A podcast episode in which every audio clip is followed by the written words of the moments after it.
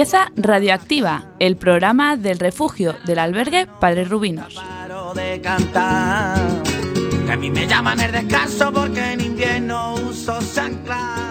Todos los jueves del maes podrás escucharnos de 6 a 7 de la tarde aquí en la emisora Cuac FM en la 103.4. También nos puedes seguir en directo desde la página web www.cuacfm.org. los bigotes señoriales que se pasean por Jerez. Comenzamos un programa más de Radioactiva, el número 16, coincidiendo casualmente con el día 16 de marzo. Y en este día me vais a permitir una licencia. Y es que felicitar a una persona muy especial, a mi querido ahijado Marcos, que hoy cumple cuatro añazos. Muchas felicidades, Marcotes, y que cumplas muchas más.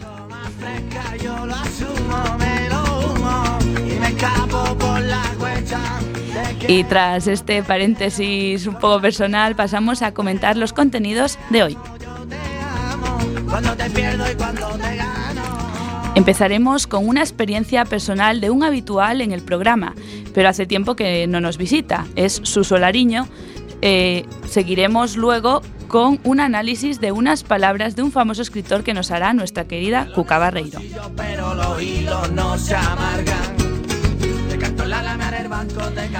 En los deportes, Javier Amado repite comentando esta vez la actualidad deportiva. Y en Todos por Igual, hoy nos acompañará la trabajadora social del Centro de Información a la Mujer, más conocido como el CIM, para aclararnos las cuestiones que el anterior programa debatimos. Ramón Fernández será el encargado de exponérselas.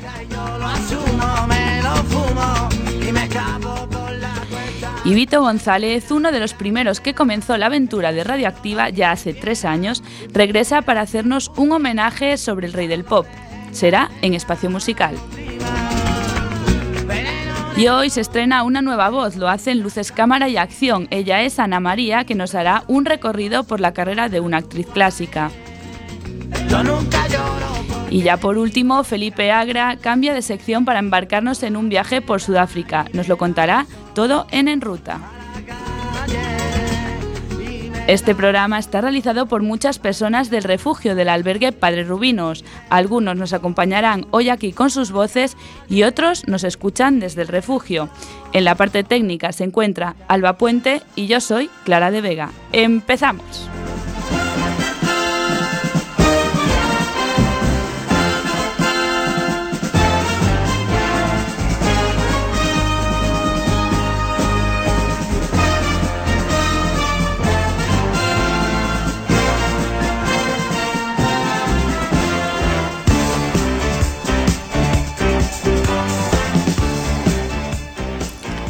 Para empezar esta hora de programa de Radioactiva, damos la bienvenida a las personas que nos van a acompañar. Empezamos con un veterano, Vito González. Muy buenas tardes. Hola, buenas tardes, Clara.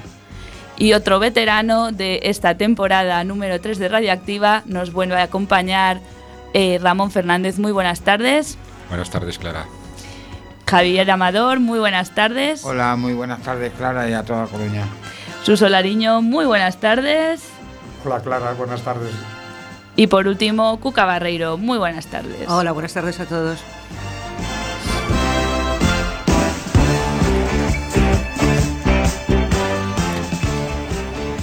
Como mencionamos anteriormente, Suso Lariño será el encargado hoy de abrir este Radioactiva y lo hará contando una experiencia en tierras estadounidenses y dejando una reflexión en el aire. Lo escuchamos.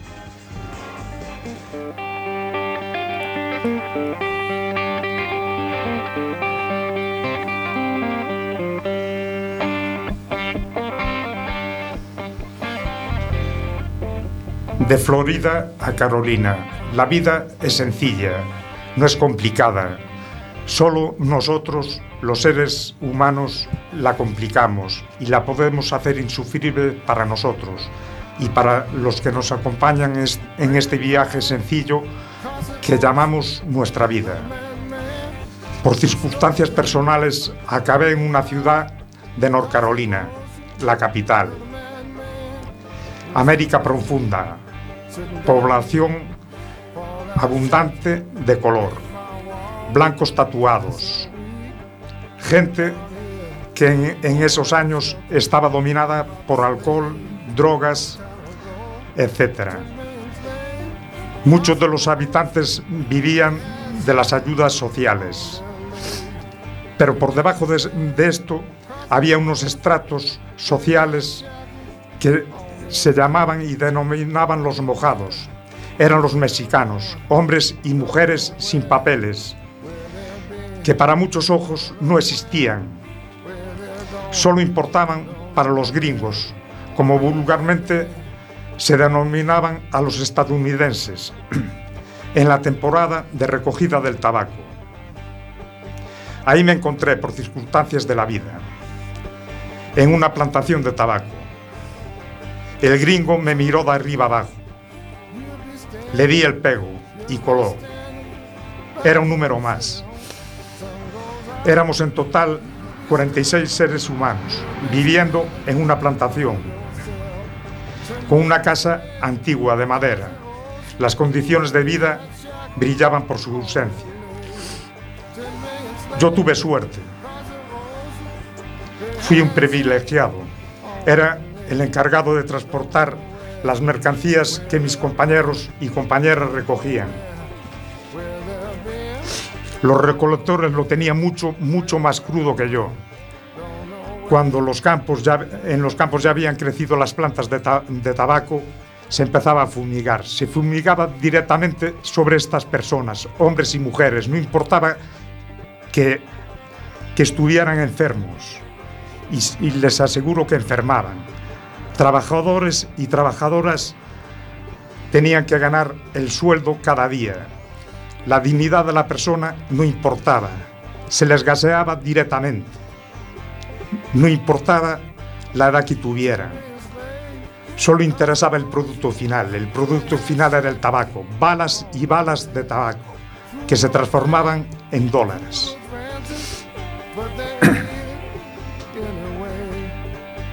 Las inversiones de la, de la agricultura proceden de ayudas estatales, Sí, ayudas estatales del gobierno americano. La vida de estas personas no les importaba.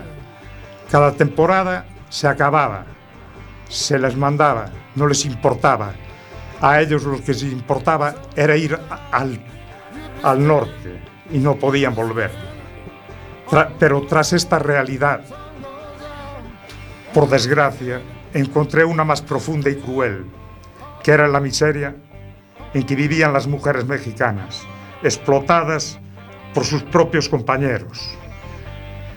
Era un mundo, un submundo dentro de otro. Tras muchas luchas, me cansé de combatir contra los molinos de viento. Ella era 20 años más joven que yo y me cansé y nos marchamos. Lo único bueno que hice en mi vida fue sacarla de esta miseria. Algo de, lo único que me puedo sentir orgulloso. Pero también me sentí un cobarde cuando me marché para mi país.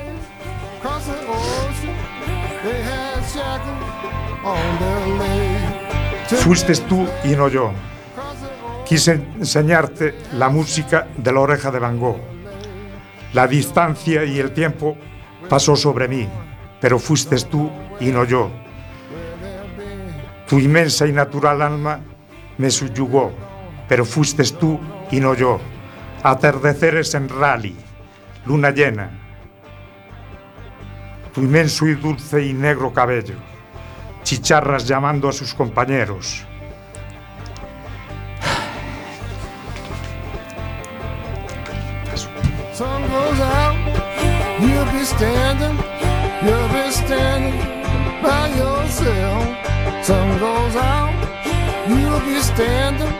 you'll be standing by yourself. Ten minutes late.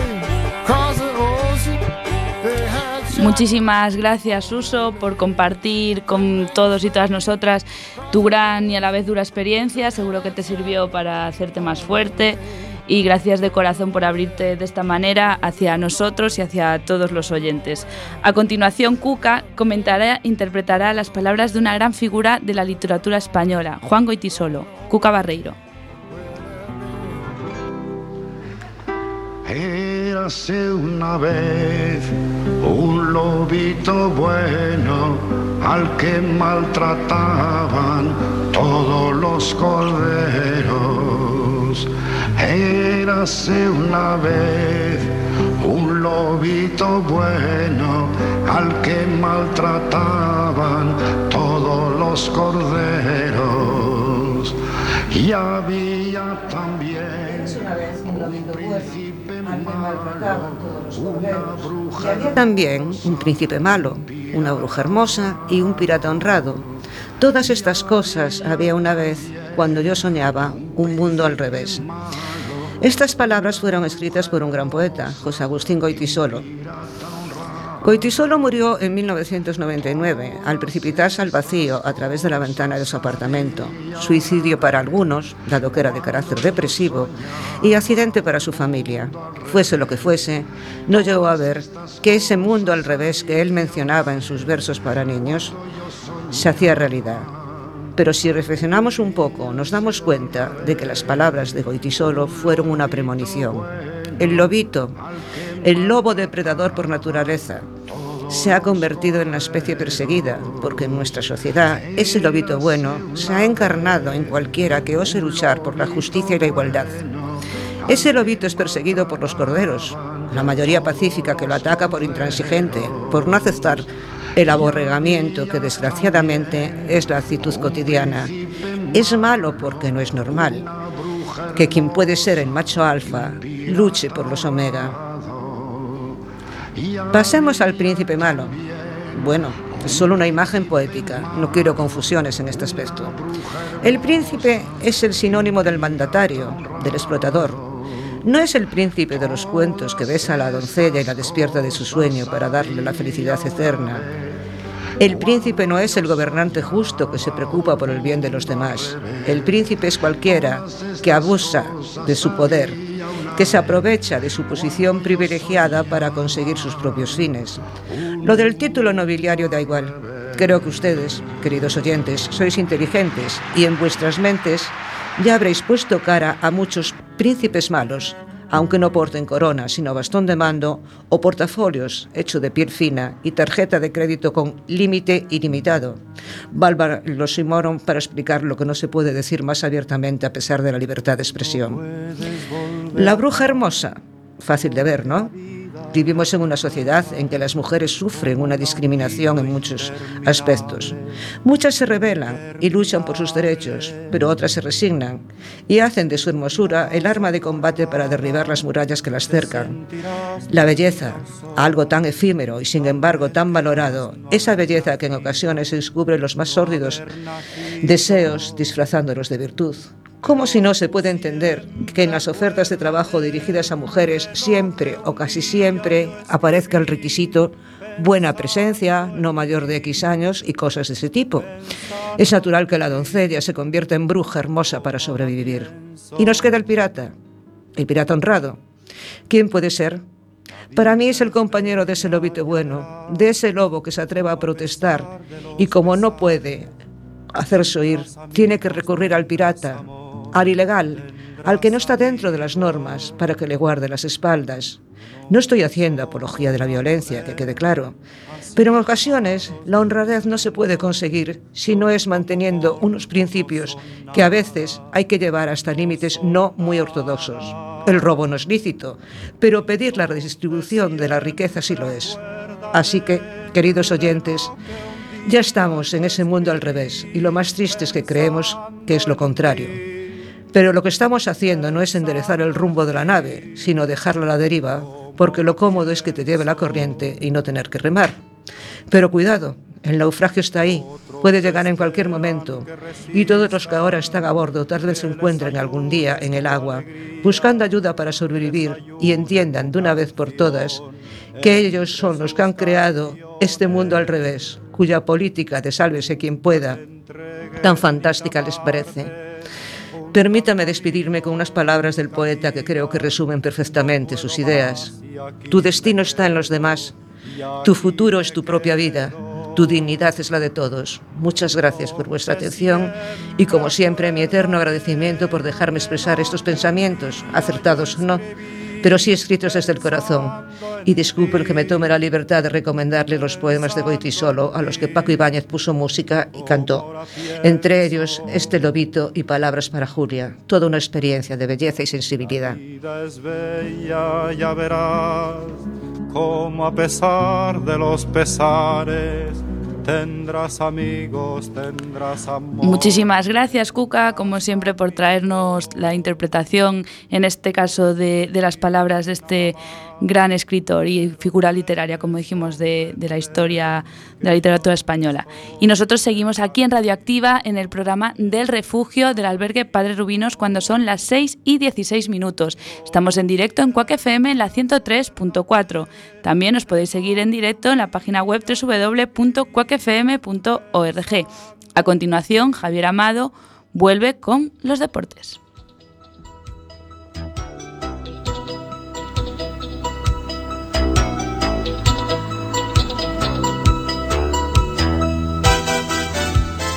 Hola, muy buenas tardes a Coruña. Un saludo desde aquí a todos los oyentes que nos escuchan y nos siguen en esta tu emisora radioactiva.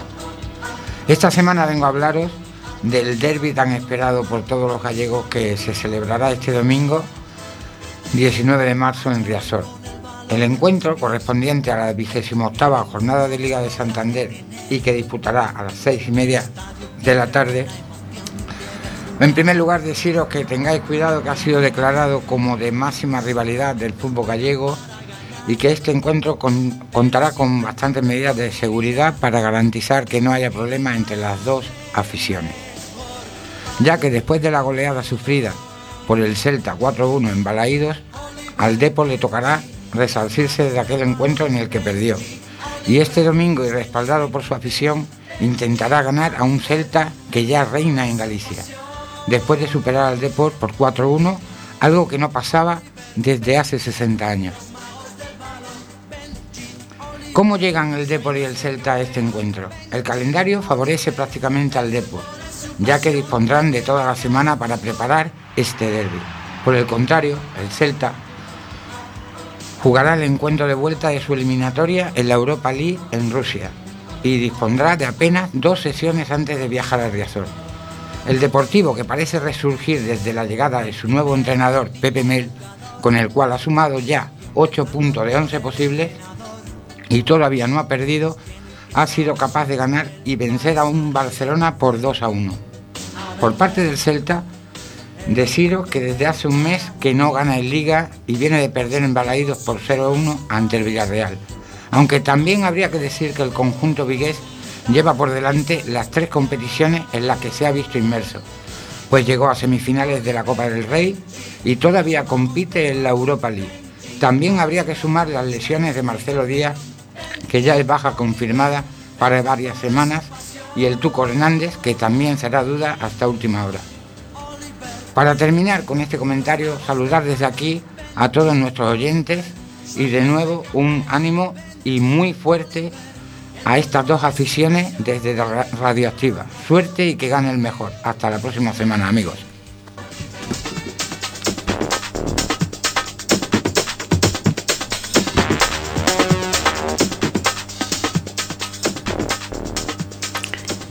Gracias Javi por, por traernos este, estos resultados y esto el calendario del, del Celta Deport.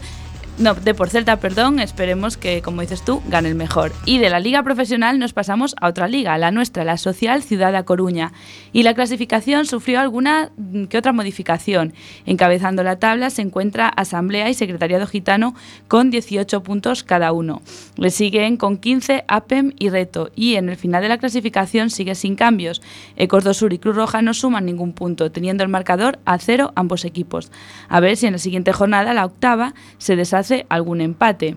Nosotros os mantendremos informados e informadas de todos los detalles que acontezcan en esta competición. Y con esto despedimos la sección deportiva de hoy, pero no, no el programa. A continuación, en Todos por Igual, Ramón Fernández hará una entrevista a una trabajadora social del Centro de Información de la Mujer, más conocido como el CIM.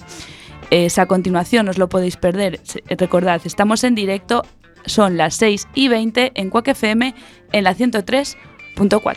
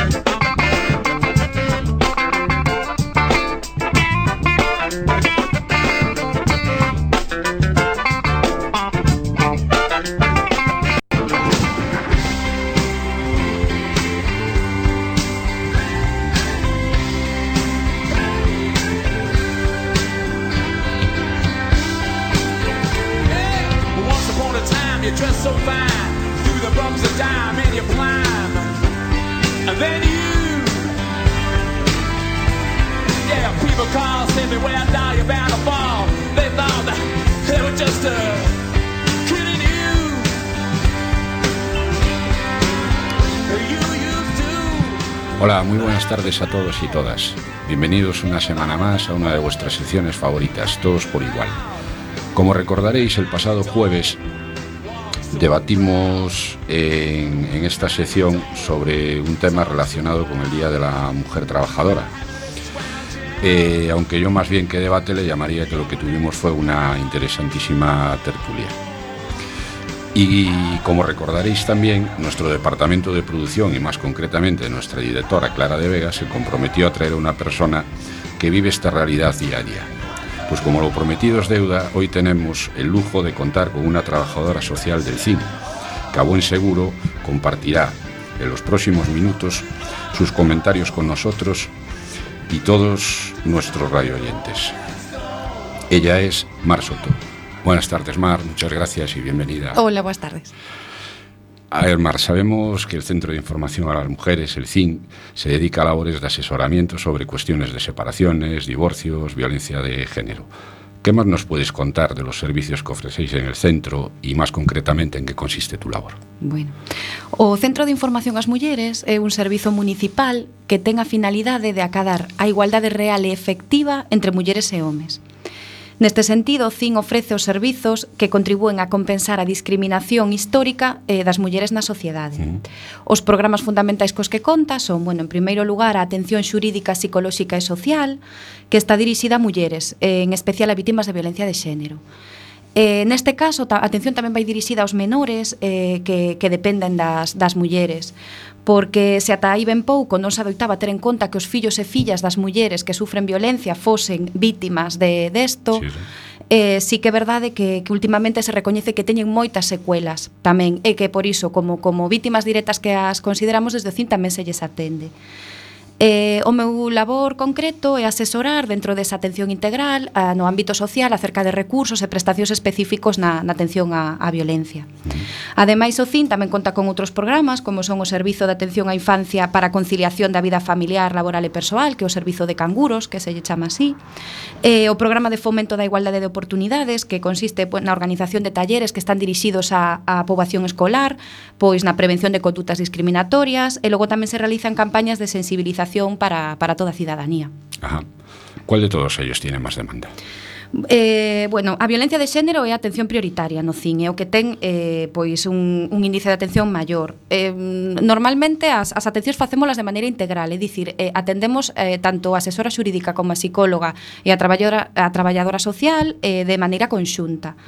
Nun principio sí que é verdade que a demanda da atención eh, xurídica é moi alta porque, mm, bueno, hai que entender que no momento de poñer unha denuncia son moitas as dúbidas que, que teñen as mulleres mm. eh, acerca de eso, cal é o procedimento de poñer a denuncia, que consecuencias vai ter, que é unha orde de protección, que vai pasar cos seus fillos e fillas, resime de custodias. Eh, neste sentido, isto, claro, o, o sistema xudicial é moi complexo para todas as persoas que non estamos habituadas a ese medio e moito máis cando é unha muller que vai eh, pois normalmente o límite das súas forzas non? Ajá. sen embargo sí que despois é moi importante tamén a atención psicolóxica e social no sentido de ofrecer unha alternativa unha vez dado ese paso de a formar bueno, cal vai ser o seu proxecto de vida a partir dese momento non? Mm. E cuáles nos poderías decir que son as principales dificultades que os encontráis? Bueno, pois moitas. Muchas. en principio, o que afecta máis ao meu traballo é a falta de recursos. Eh, non, so, non, non me refiro só no CIN, senón en, en, en xeral a precariedade dos servizos sociais e cada vez e cada vez máis, ou a saturación dos servizos sanitarios e xurídicos, eh, a falta as prestacións que son mínimas, que nin sequera garanten a subsistencia, eh, salarios baixos, traballo precario, eh, co, con salarios eso que non garanten que unha, que unha persoa poida realmente chegar a fin de mes. Eh, bueno, mm, esca, mm, teñen moitas dificultades normalmente as mulleres que están soas con fillos a cargo para, para a conciliación, bueno, pois pues todo iso dificulta moito que unha muller poida facer un proxecto proxecto de vida autónomo e independente unha vez toma a decisión de, de deixar unha relación violenta. E por outra banda tamén o extendido do, bueno, pois aínda hai moito moito machismo na sociedade, e selles e moitas veces as mulleres teñen tamén que loitar contra moitos prexuízos. Uh. E cada vez máis marxe ore hablar de la conciliación familiar. Tú que nos dirías, realmente existe ou é unha leyenda urbana? Uh. A ver, debería existir. Sí que é verdade que, que, que se escoita falar cada vez máis porque todo isto responde a unha necesidade. Bueno, as mulleres incorporáronse ao, a, a vida eh, laboral, ao mundo laboral. Sen embargo, non hai unha correspondencia equitativa na, na incorporación dos homes ao, ao mundo doméstico. Non Hai moitos homes que efectivamente sí que comezan a, a ocuparse diso, pero vamos, mayoritariamente seguen a ser as mulleres as que o fan. Mm. Eh, sen embargo, claro, a, esta incorporación ao, ao mundo productivo non cambiou o, o o, o mundo productivo, é dicir, as mulleres teñen que adaptarse a xornadas eh, que todavía son moi amplas, eh, non hai flexibilización de horarios, eh, bueno, e eso parte da, da dunha idea que ten na sociedade eh, que non considera o traballo doméstico ou atención dos menores como algo eh, que sexa importante, cando realmente é o imprescindible e necesario para que o sistema productivo funcione. Okay. Segue a considerarse que é un tema de mulleres, non unha necesidade que ten a sociedade. Entón, claro, vai ser imposible, mentras sexa considerado o que as mulleres teñen que facer para adaptarse ao que hai, vai ser unha lenda urbana, vamos, non se vai a, a conseguir. A conseguir. Uh -huh. ¿Y qué opinión te merece las famosas cuotas impuestas por ya casi todos los partidos políticos en relación a los puestos que deben ocupar las mujeres?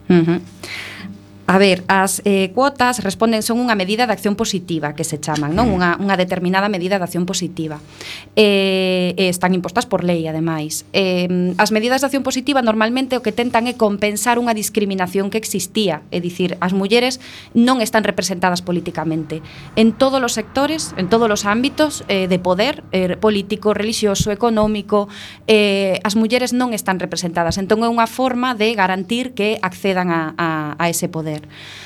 eh, realmente as mulleres non son un grupo máis eh, que ten a sociedade, non son un grupo de presión, son a metade da sociedade. Entón, se o que queremos é unha democracia representativa, é natural que, que, que estén representadas no ámbito político. De todas formas, hai que destacar que, que as cuotas e as medidas de acción positiva son medidas temporais e es, moi específicas que deben desaparecer unha vez acabado o obxectivo da igualdade. E nunca deben ser, nunca deben ser empregadas como o, a única medida. Deben ir tamén acompañadas de outro tipo de medidas, de transversais que o que loiten contra as barreiras que nos impiden as mulleres acceder a, a os postos de poder. Correcto. ¿Cuántos hombres trabajan en el CIN? pois eh, ningún somos todo mulleres. Eh, non é porque sexa unha imposición legal, porque bueno, hai un decreto que regula os, os CIM eh, e non pon que teñan que ser homes nin mulleres, pero bueno, sí que responde a un fenómeno que existe na sociedade que se chama eh, segregación horizontal do mercado de traballo. As mulleres, cando nos incorporamos ao mercado laboral, facémolo eh, e tamén ocupamos normalmente postos moi feminizados, relacionados con noso rol eh, de coidadoras, non? Tamén, entón, os servizos sanitarios, os servizos sociais, os servizos educativos normalmente están ocupados maioritariamente por mulleres, e máis no ámbito da igualdade, non? É, é lóxico que ademais no ámbito da igualdade, que é un tema que que que mm, debe, debe ser tratado con perspectiva de xénero e desde normalmente desde un punto de vista eh, desde o feminismo. É normal que as mulleres nos sintamos un pouco eh, interesadas por estos temas cando notamos a opresión. Eh, entón é lógico que sexamos as que queramos traballar tamén nestes postos. Vamos, pero bueno, non hai non hai imposición legal. Sí que é certo que non sei se igual mo preguntas por isto, que eh, na Lei de Igualdade tanto na estatal como na galega mm. eh, hai un artigo que fai referencia tamén a unha normativa europea que fala da excepción de boa fe ocupacional e fala que determinados postos de traballo, cando o seu fin é lexítimo e, e bueno, é proporcionado, eh, sí que se pode discriminar no, no sexo que teña esa, eh, ese traballo, sí. non? É dicir, por exemplo, na atención ás vítimas de violencia de xénero, podería facerse esa discriminación sempre cando é como é como facemos unha discriminación, pero vai ser por un ben mellor que é unha atención adecuada a unha a unha vítima, A ¿no? discriminación positiva. Eh, sí, algo algo parecido. Eh, de todas formas, eso, eh, eh nas casas de acollida ás veces sí que se ten en conta iso, pero bueno, non é o caso do do CIN, eh, tampouco. Mm. Yo creo que de esto que estamos hablando de la violencia de género, hombre, desgraciadamente casi todos los días oímos en los medios de comunicación noticias sobre violencia de género. A día de hoy, bueno, pues ya no doy el número porque es, es- es ridículo dar, dar un número y quedarse solo, solo los números de las mujeres que han sido asesinadas a manos de sus parejas o exparejas. Ya sé que tú no tienes la receta mágica para poderla erradicar, pero dentro de esta lacra hay un tema que nos está preocupando especialmente y es el aumento de la violencia de género entre los jóvenes, bien sea por maltrato físico o psicológico. Bajo tu punto de vista, ¿qué crees que puede ser debido ese aumento en, la, población más joven?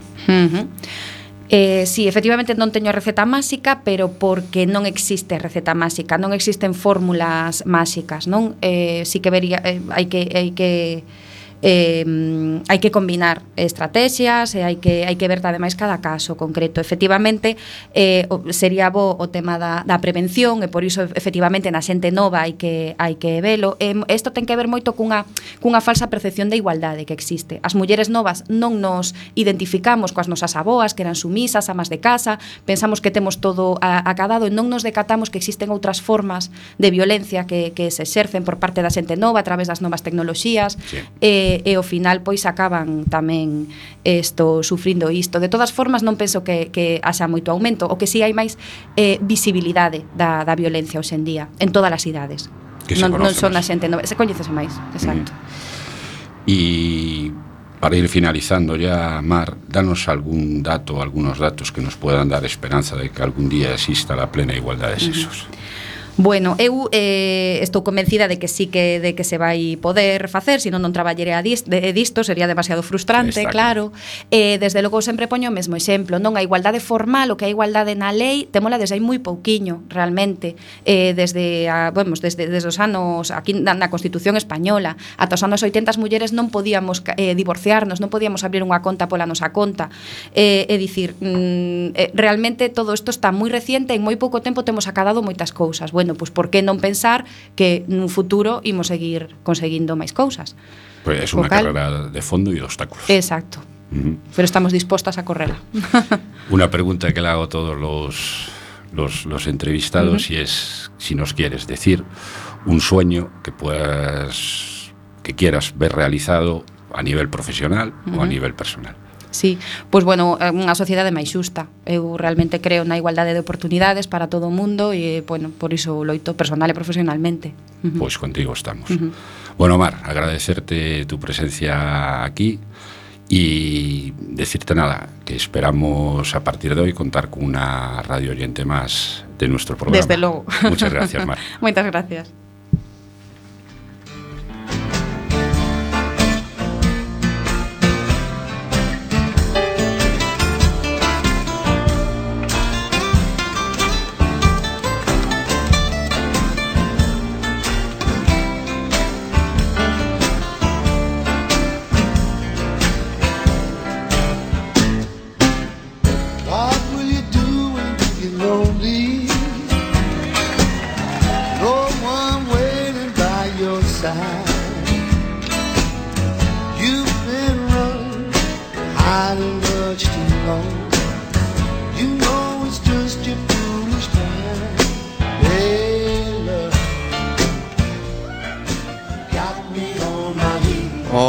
Arrancamos hoy con el espacio musical. Os habla Vito González Calvo y hoy les hablaremos de un artista muy conocido. Hablamos de Michael Jackson.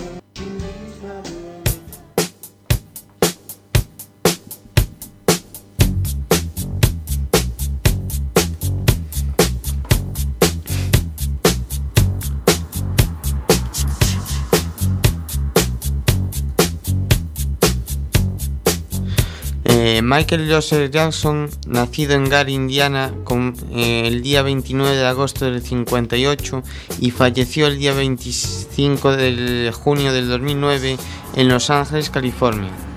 Eh, más conocido como Rey del Pop, eh, o como se dice en inglés, King of Pop, fue un cantante, también fue un compositor, bailarín, actor y también fue un buen productor y un filántropo estadounidense. Como rey del pop que es y será indiscutiblemente, sus contribuciones a, y reconocimientos en la historia de la música y el baile, como ha demostrado por sus hechos en la historia, como su publicitaria vida personal que le ha convertido en una figura internacional de la cultura general popular de la música. Durante estas últimas décadas, eh, durante estas últimas décadas, hay varios autores y cantautores que lo reconocen como la estrella de la música pop más exitosa del mundo. Sin embargo, su maravillosa música incluyó una amplia acepción de subgéneros como el rhythm, blues, rock, disco y dance.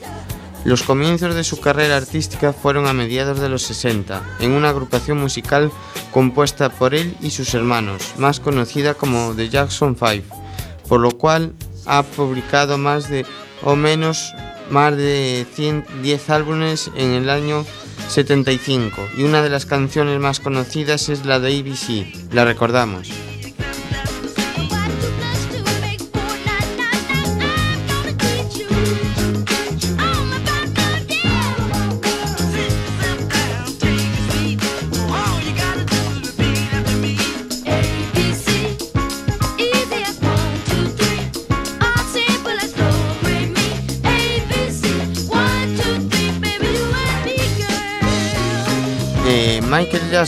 A pesar de ser maltratado por su padre en 1971, decidió iniciar su solitaria y encaminada carrera artística por solitario, aunque quisiera seguir perteneciendo a la agrupación. Debido a empezar su carrera en solitario, pues publicó el éxito de su álbum Thriller en 1982, que por cierto fue el disco más vendido de la historia de la música, aparte de hacer el videoclip de Thriller, que fue el más caro de la historia e insuperable hasta el momento, y se convirtió en ese momento en la mayor estrella de la música pop en, eh, en ese momento. Lo disfrutamos.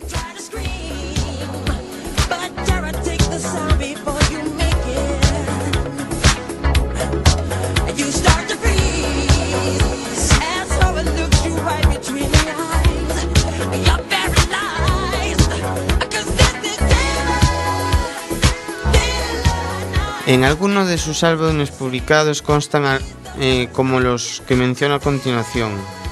Eh, por ejemplo, Of the Wall en el 79, o Bath en el 87, o también Dang- Dangerous en el 91, que figuran entre los más vendidos después de Thriller. Creo, creo que se estima o se cree que Michael Jackson, conocido por el rey del pop, pues que ha vendido más de 350 millones de sus maravillosas producciones u obras musicales, y eso implica que se convierte en el artista más con más ventas de la historia musical del pop. Cosechó muchos premios musicales, fue incluido en el Salón de la Fama del Rock más de dos veces y batió múltiples récords en los Guinness Worlds. Recibió unos 26 American Music Awards y 15 premios Grammy en varias o diversas categorías musicales. A continuación escucharemos uno de los 26 premios American Music Awards. Hablamos de Bath, concedido en 1988.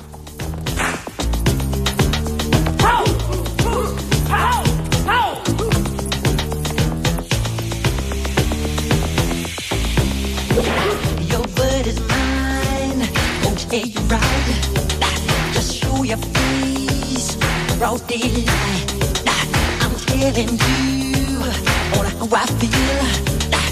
got your mind. Don't you dare jump on, jump on, get on me. Y, y para terminar, tras 10 años desde la última gira que tuvo, Michael anunció su regreso a los escenarios por todo lo alto, con una gira que se titulaba This Is It, y sin embargo, algunos días antes, el famoso día 25 de junio del 2009, Michael falleció de un paro cardiorrespiratorio y más de 2.000 millones de personas vieron su funeral en vivo y otra parte en televisión. Personalmente, yo cuando vi la noticia en televisión me afectó un montón. Y para finalizar este homenaje terminamos escuchando lo que sería el tema principal de esta gira.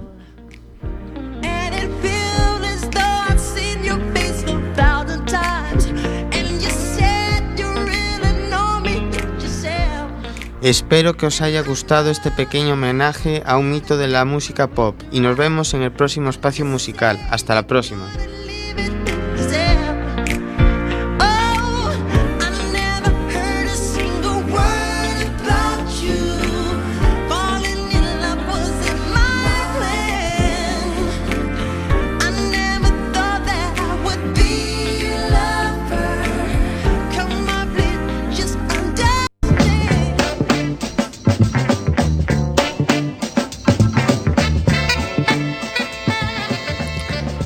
Gracias Vito por recordarnos a este gran icono del pop, eh, desgraciadamente fallecido hace unos años. Todos recordamos su, su muerte, su trágica muerte y una pena que esta gira no pudiese ser eh, completada. A continuación, en Luces, Cámara y Acción, eh, viene, nos viene a visitar una, una voz nueva. Ana María nos propone un homenaje también a una, a una cineasta, a una actriz de los años 60, Bette Davis, nada más y nada menos. Eh, recordad que estamos en Radioactiva, el programa del refugio del albergue Padre Rubinos. Estamos en directo, son las 6 y 41 en Cuac FM.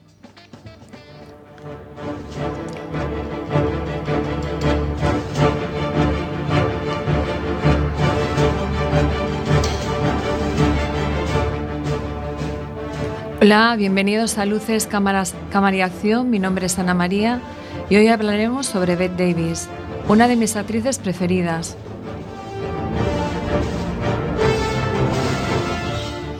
No he visto hasta día de hoy una profesional excepcional de cine como ella. Mi máxima admiración y que ojalá en futuras generaciones aparezcan actrices como ella. Si en algún momento surgirán, estoy convencida de ello, quizá algún día. Una actriz que tuvo una dura infancia, cuando expreso esto me refiero a rígida, sobre todo por su madre, aunque tengo entendido que luego después la apoyó como actriz. Para ella casi nada estaba bien, a pesar de ello, Beth siguió adelante y nunca dudó de ella misma. Sabía que tenía algo muy especial, pero tenía que demostrarlo. Tuvo que luchar mucho con muchos obstáculos. Su duro carácter fue lo que determinó su prolífica carrera, interpretar papeles de malvada extremada, que para mí considero son muy difíciles. Sus gestos, incluso su cara, no demasiado agraciada, aunque sí siempre me llamó la atención su físico, que a la vez no se correspondiera con sus rasgos faciales. Admiro su perfección por el trabajo. Además, hoy esto va dedicado a todas las mujeres, ya que se celebró el Día de la Mujer, con lo cual las que me estaréis oyendo creo que os sentiréis muy identificadas. Ella también fue divorciada, y no en una, sino en tres ocasiones, sin olvidar que a pesar de enfermar, siguió luchando con la vida e interpretando. Os voy a hablar de cuatro de mis películas favoritas.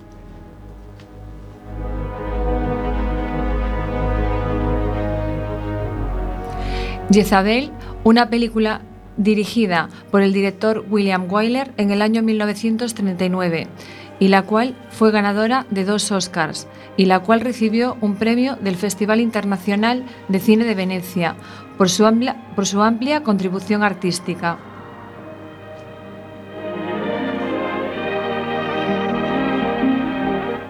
You're part of it, it's part of you. Se trata de una mujer con un carácter muy decidido y la película está desenvuelta en una época en que las mujeres solteras tenían que vestir de blanco, pero ella se niega queriendo ir de rojo, aunque al final se arrepiente, yendo a junto de su futuro marido, el cual la rechaza, lo que provoca celos entre los suyos y todos sus conocidos. Le hacían el vacío y la desprecian. Al final ella se redime heroi- heroicamente a la enfermedad de su marido, que contrae la fiebre amarilla junto con más enfermos abandonados a su suerte. Press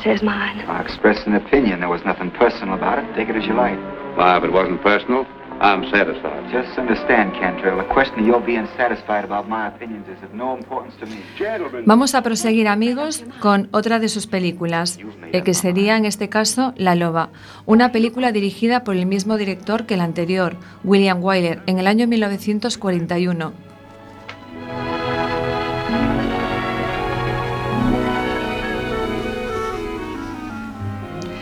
Bette Davis, en esta ocasión, da vida a una mujer calculadora y despiadada, la cual se lleva mal con sus hermanos, incluso con su marido, sin mostrar ningún tipo de sentimiento y máxima adversión, con tal de quedarse con la herencia familiar. Alexandra is not getting married tomorrow, but she is going to Baltimore tomorrow. So let's talk about that. Herbert Marshall. Proseguimos con Eva al desnudo, basada en una veterana actriz, la cual se hace muy amiga de una aspirante actriz. Ella, como quiere destacar, no duda para conseguir sus objetivos, utilizando sus artimañas y pisoteando a todos los que se encuentran en su camino, incluidos escritores, directores, productores. Solo un crítico teatral es capaz de ver Eva al desnudo. Eve. She's been profiled, covered, revealed, reported. What she wears and where and when, whom she knows and where she was and when and where she's going. Eve has insatiable ambition and talent. An improbable person with a contempt for humanity, an inability to love or be loved. But how can such a woman fool so many? How does any Eve do it? She's a girl of so many interests. Pretty rare quality these days. A girl of so many rare qualities. So she seems. Producida en 1950, eh, obtuvo seis Oscars, incluyendo Mejor Película, Director y Guión Original con 14 nominaciones. Globos de Oro, Mejor Guión, 6 nominaciones. Círculo Críticos de Nueva York como Mejor Película, Director y Actriz. Proseguimos, que fue de Baby Jane, película rodada en 1962, cuyo director fue Robert Aldrich y que recibió un Oscar al mejor vestuario y Globos de Oro a mejor actriz. Obra maestra con 14 nominaciones a los premios de la Academia de Hollywood. Marcaron un récord que hasta la fecha tan solo ha podido ser igualado con Titanic, que ganó seis Oscars. Sí, le gustó. Recuerdo que cuando se estrenó, tuvo un éxito extraordinario. Los críticos dijeron que era sensacional. ¿Recuerdas en qué año hiciste esa película? Pues claro que sí. Y tú también, fue en 1934, después de Claro de Luna. Yo también hice una película ese año. Ah, sí. Fue aquella comedia que dirigió Lloyd, ¿verdad? No, no era esa, era un asunto de amor. La noche es larga. Marty Donald dijo que era mi mejor interpretación. Pero ni siquiera llegó a estrenarse en los Estados Unidos. Feldman se disgustó mucho. Me dijo que la... Interpreta el papel de dos hermanas que fueron estrellas de Hollywood por sus carreras y siguieron trayectorias muy diferentes, mientras que una al crecer se convirtió en una actriz de éxito. La otra fue olvidada en público. Cuando su hermana Blanche tuvo un misterioso accidente de coche, quedó prostrada en una silla de ruedas, mientras que Jane, en este caso Bette Davis, cuida de ella y disfruta atormentándola. Sí, le gustó. Recuerdo que cuando se estrenó, tuvo un éxito extraordinario. Los críticos dijeron que era sensacional. ¿Recuerdas en qué año hiciste esa película? Pues claro que sí. Y tú también, fue en 1934, después de Claro de Luna. Yo también hice una película ese año. Ah, sí. Fue aquella comedia que dirigió Lloyd, ¿verdad? No, no era esa, era un asunto de amor. La noche es larga. Marty Donald dijo que era mi mejor interpretación. Pero ni siquiera llegó a estrenarse en los Estados Unidos. Feldman se disgustó mucho. Me dijo que la productora había pasado un año muy difícil y que No era cierto. Habían ganado mucho dinero aquel año. No querían exhibir mis películas. Estaban Bueno amigos, eh, espero os haya gustado. eh, eh, me despido de vosotros y os espero en futuras ocasiones. Arreglaré esa jaula. Thank you.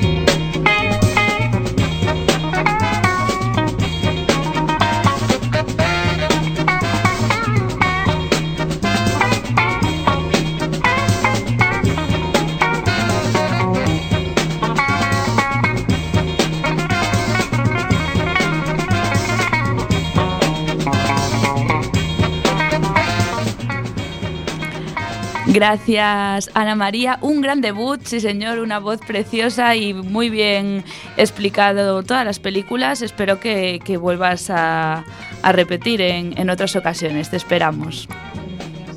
Y a continuación, ya terminando el programa, son las 6 y 50 minutos. Estamos en directo en Quack FM en la 103.4. Felipe Agra vuelve a contarnos, a embarcarnos en un viaje por Sudáfrica. Lo escuchamos en ruta.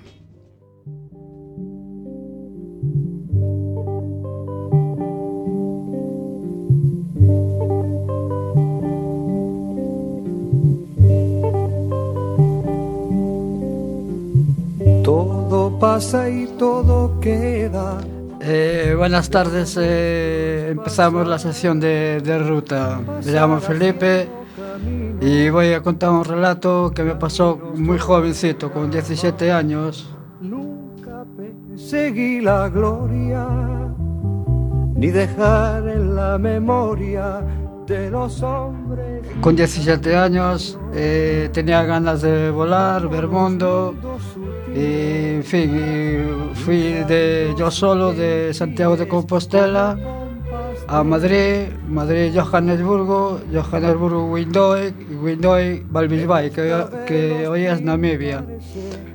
Y embarqué allí cuatro meses y voy a decir que allí la, la vida de allí pues es mucho, mucho gallego, eh, restaurantes gallegos, eh, comercios, empresas y la vida allí es más, más bien eh, como aquí, como Galicia, allí amanece más temprano y el día es más corto. Mucha calor en el día, mucha calor y por la noche mucho, mucho frío, bajo cero grados. Y salimos de, de Galvis Bay, eh, Ciudad del Cabo, y con mala suerte cogí la infecté de la malaria. Y me llevaron otro barco para, para, para Nigeria. Y allí me llevaron al médico y, y bueno, y me curaron, bueno, pero el barco quedó detenido un mes. Y hablamos de, de racismo. Mm, Esto fue en 1988. Eh, nosotros, eh, que, aparte de hacer nuestras labores de, los barcos, el mantenimiento, etcétera, etcétera, eh, íbamos a tierra a pasear, a ver eh, la ciudad, que bastante bonita, a mí me gusta mucho, estilo Coruña. Eh, y nos empezaron a tirar piedras, e unos nativos allí a piedras e un vecino mío que iba al lado mío que sabía hablar inglés nos decían eh, españoles de, de, bueno de, de, hijos de tal bueno nos insultaban todo lo que todo lo que venía en la boca. Y en fin teníamos que correr hacia el barco otra vez. No podíamos salir porque nos dejaban salir. Y eso fue lo que me empató a mí tan joven y, esa experiencia. Que aquí los tratamos muy bien y allá nos tratan muy mal. Eh, no sé cómo explicar eso, no quiero hablar, no, no quiero entrar en el tema del racismo porque habrá de todo, ¿no? Pero yo no, no vi la... Tenía que mucha gente saber lo que es andar por el mundo adelante.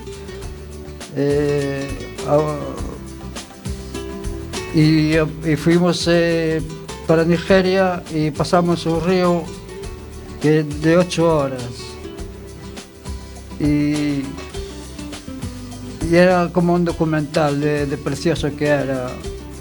Eh, casas de paja, cano- canoas de troncos, nativos. eh, bueno, era precioso aquello. A mí me encantó, salvo la, la gente. La gente fue lo que más me impactó. Y como el tiempo apremia, pues no me da tiempo. Contaría muchas más historias que tengo, pero es que el tiempo no da para más y, y me despido con, con hasta luego. Gracias.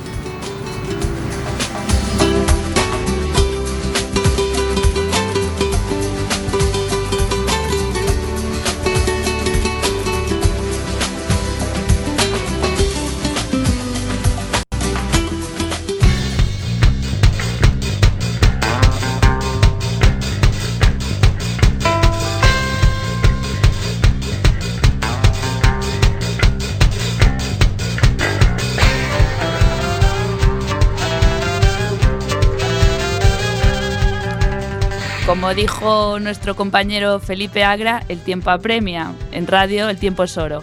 Nosotros nos tenemos que despedir, no queda tiempo para más. Seguid conectados aquí en Quack FM en la 103.4 o en la página web www.quackfm.org. Como todos los programas, agradecer a las personas que hoy nos acompañaron. Suso Lariño, Cuca Barreiro, Javier Amador, Ramón Fernández, Ana María, Felipe Agra y, por y Vito González. Y por supuesto dar las gracias a todas las personas que cada día participan en este gran proyecto desde el albergue. Recordad, ahora Radioactiva es semanal. Pero la semana que viene no haremos programa por cuestiones logísticos, pero nos vemos el próximo jueves día 30 de marzo de 6 a 7 con muchos más temas. Gracias por estar ahí.